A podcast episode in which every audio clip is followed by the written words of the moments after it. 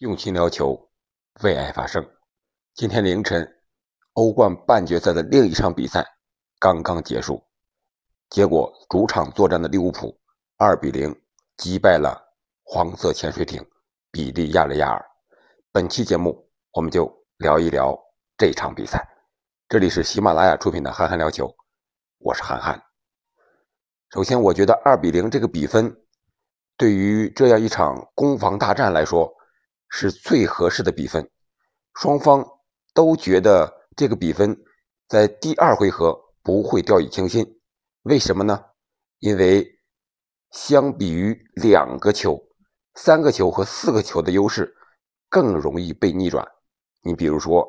利物浦安菲尔德之夜的时候逆转 AC 米兰，是上半场 AC 米兰三个球领先，结果呢，下半场利物浦。连扳三球，将比赛拖到点球大战，最终在点球大战中逆转了 AC 米兰，夺得冠军。除了利物浦，你像巴萨逆转大巴黎的比赛，首回合巴萨零比四落后，第二回合却六比一上演了惊天的大逆转。似乎领先三个球和四个球更容易被逆转，为什么呢？我觉得主要还是一个心理上的作用吧。因为你领先三个球、四个球，这个差距比较大，可能这个领先这个球队在第二回合比赛的时候，相对来说他更容易放松，而两个球这样一个差距呢，对于领先这一方来说，觉得不是特别保险，第二回合踢的肯定更谨慎一些，而落后这一方呢，他可能感觉两个球的差距也不是特别大，踢起来可能也是按照以前的既定战术来踢。还没有丧失完全的希望啊，所以说这场比赛的第二回合，我觉得更有看头。那我们就在期待第二回合比赛中聊一聊这第一回合的比赛。这场比赛我们都知道，肯定是一场攻防大战，也就是一场矛盾之争。到底是利物浦的矛更锐，还是比利亚雷亚尔的盾更尖呢？从比赛过程来看，比利亚雷亚尔并没有一味的严防死守，而且打的还很主动。特别是上半场前十或者是十五分钟吧，黄潜压上的还是比较大的，敢于投入进攻兵力。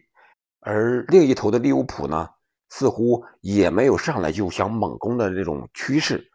更多的是想稳住后防之后，通过快速的进攻打透。黄潜的这个防线，通过十分钟左右的相互的试探来看，利物浦还是能力更强一些，啊，实力包括主场的优势更大一些，啊，所以说他们还是随后掌控了整个比赛的进程。利物浦的进攻呢，我觉得一个是来回的调度，就是你像阿诺德，他是右后卫吧，他这个球经常传到左边前锋这个位置。也就是迪亚斯这个位置啊有犄角，而罗伯逊呢，他是左边后卫，一有机会，后场一旦有冲刺的空间，他也喜欢把这个球调到萨拉赫这个位置，就是右边前锋这个位置。可以说，这个速度之快是非常明显的，就是他就想用自己的速度来冲击黄潜的后防线。当然，这也是利物浦一贯的风格。啊，所以说双方之间打的都是明牌，就是看这张牌你怎么出了，按着什么样的顺序和组合啊去出这张牌。然后还有一个套路就是边路接球之后内切，内切之后传球给中路插上的这个队员，然后制造射门的机会。这个和曼城和皇马那场比赛，曼城第一个德布劳内那个头球进球有异曲同工之妙，特别是。达拉赫传给马内一个头球，还是非常有威胁的，和那个球简直是如出一辙，只不过是这个球马内没有顶进而已。除了马内，迪亚斯也有一次头球的机会，啊，这几乎都是他下半场进球之前发生的事情。而黄潜的防守呢，也是他一直非常习惯的踢法，那就是敢于在后场控球，争取自己控球的时间多一点，让利物浦的。反复潮水一般的进攻啊，让他少一点甚至能够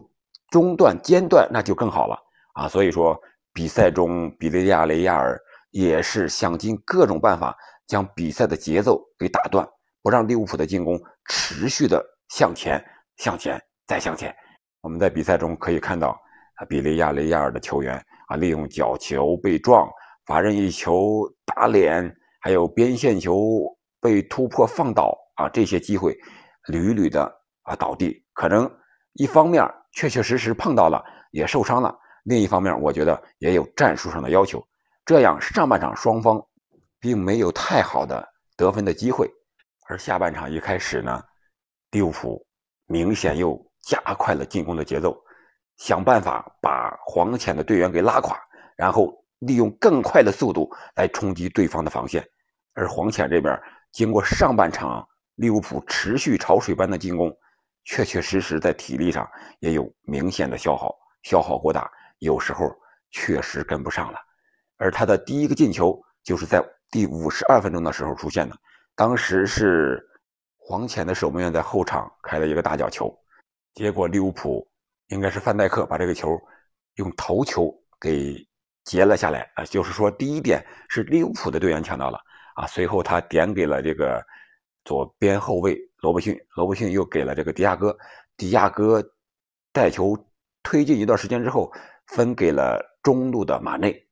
马内又将球传给了萨拉赫，然后萨拉赫给了这个亨德森，亨德森和萨拉赫之间啊过了一个。二套一的啊，这么一个配合，就由内切变成了下底传中。一开始的时候，防守萨拉赫的这个左边后卫埃斯图皮尼安还想着萨拉赫要内切呢，谁成想萨拉赫给了后套上的这个亨德森，亨德森套上接球之后，直接一个起脚传中。结果这个时候，埃斯图皮尼安过来在防守的时候就。显得有些晚了，留出了比较大的传中的一个空当。结果他一伸脚，这个球让他碰了一下，直接转向了门里。守门员虽然尽最大的努力去扑救，啊，努力也扑到了，但是还是未能阻挡皮球入网。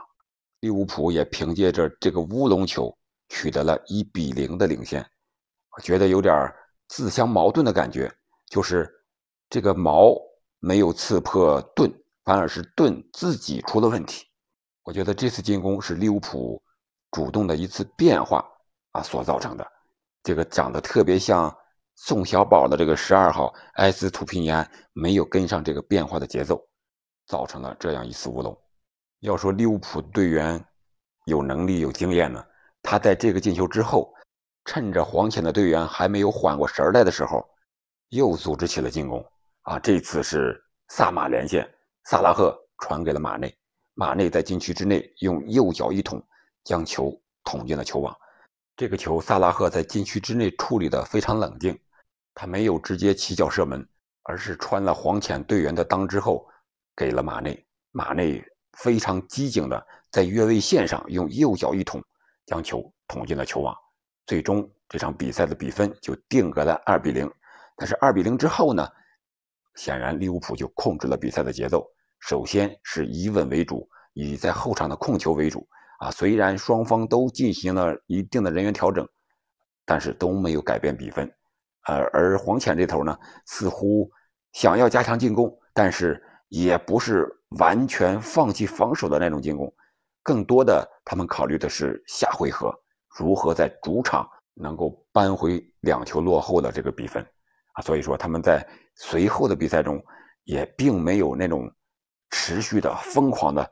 不计后果的进攻。所以说，利物浦在放慢节奏之后，也就没有打出更多的一些像样的机会。这也就为第二回合的比赛留下了非常大的悬念。但是，以我个人的看法来说，我觉得这个比分对于利物浦来说是有利的。刚才我们一开始的时候已经分析了，利物浦领先两个球进入第二回合，不会。太大意了，还会以全主力阵容出战，确保能够进入决赛。而第二回合的打法，我想利物浦会有所调整，会做好防守的同时，多打一些快速的反击和进攻。而黄潜这头呢，没有办法，两球落后，你不得不加强进攻。所以说，你后场防守的空当肯定要大，利物浦的机会肯定会多一些。虽然在联赛中利物浦还有英超的朱强来挑战，但是我觉得以利物浦目前人员的齐整程度，以他的板凳深度来说，完全能够应付两线作战。二比零这个比分能够确保利物浦晋级决赛。如果利物浦能够晋级决赛的话，我觉得他夺冠的几率会更大一些。毕竟利物浦通过本场比赛来看，他的实力确实太强了，想攻则攻，想守则守，能快能慢，能硬能柔，是一个几乎没有弱点的非常平衡的打法。而曼城和皇马呢，无论谁进入决赛，都觉得有点攻强守弱的感觉。好了。关于利物浦和黄色潜水艇比利亚雷亚尔这场比赛，我们就先聊到这里，下期再见。